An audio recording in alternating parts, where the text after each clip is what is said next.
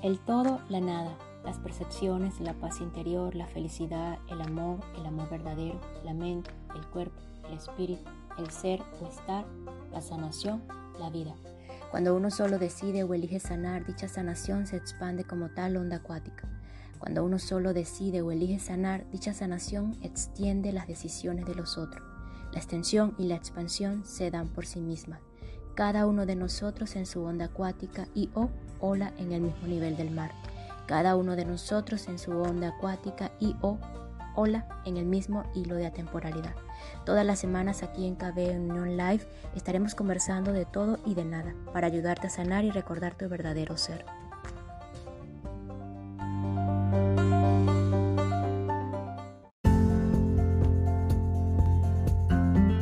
Ok, ahora aquí los siete principios que pueden convertirte en un soñador despierto y aplicar esto cada día de la semana eh, con uno de ellos a continuación, aquí Gwen eh, ofrece un modelo de cómo hacerlo a lo largo de esta próxima semana. O eh, iniciando desde el día domingo, así lo coloca él, pero em, creo que no pasa nada si iniciamos hoy lunes o como ustedes prefieran, con el momento que lo estén escuchando, iniciar con el día que lo están escuchando. Así que le vamos a dar paso a esto. Día número 2, lunes. No hay causa ni efecto. Tómate algún tiempo para comprender lo que significa simplemente ser. Tú no eres un hacer humano, sino un ser humano. Mientras que la forma se rige por las leyes de la causalidad, el estado sin forma carece de causa, al igual que el tiempo que tú pasas soñando. Tus pensamientos van de un lado a otro sin ningún orden.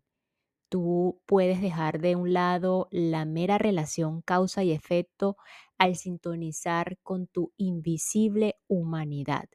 No necesitas continuar con el mismo oficio de siempre simplemente porque eh, de adolescente, hace ya 30 años, tomaste ciertas decisiones sobre tu futuro profesional o tu especialidad universitaria.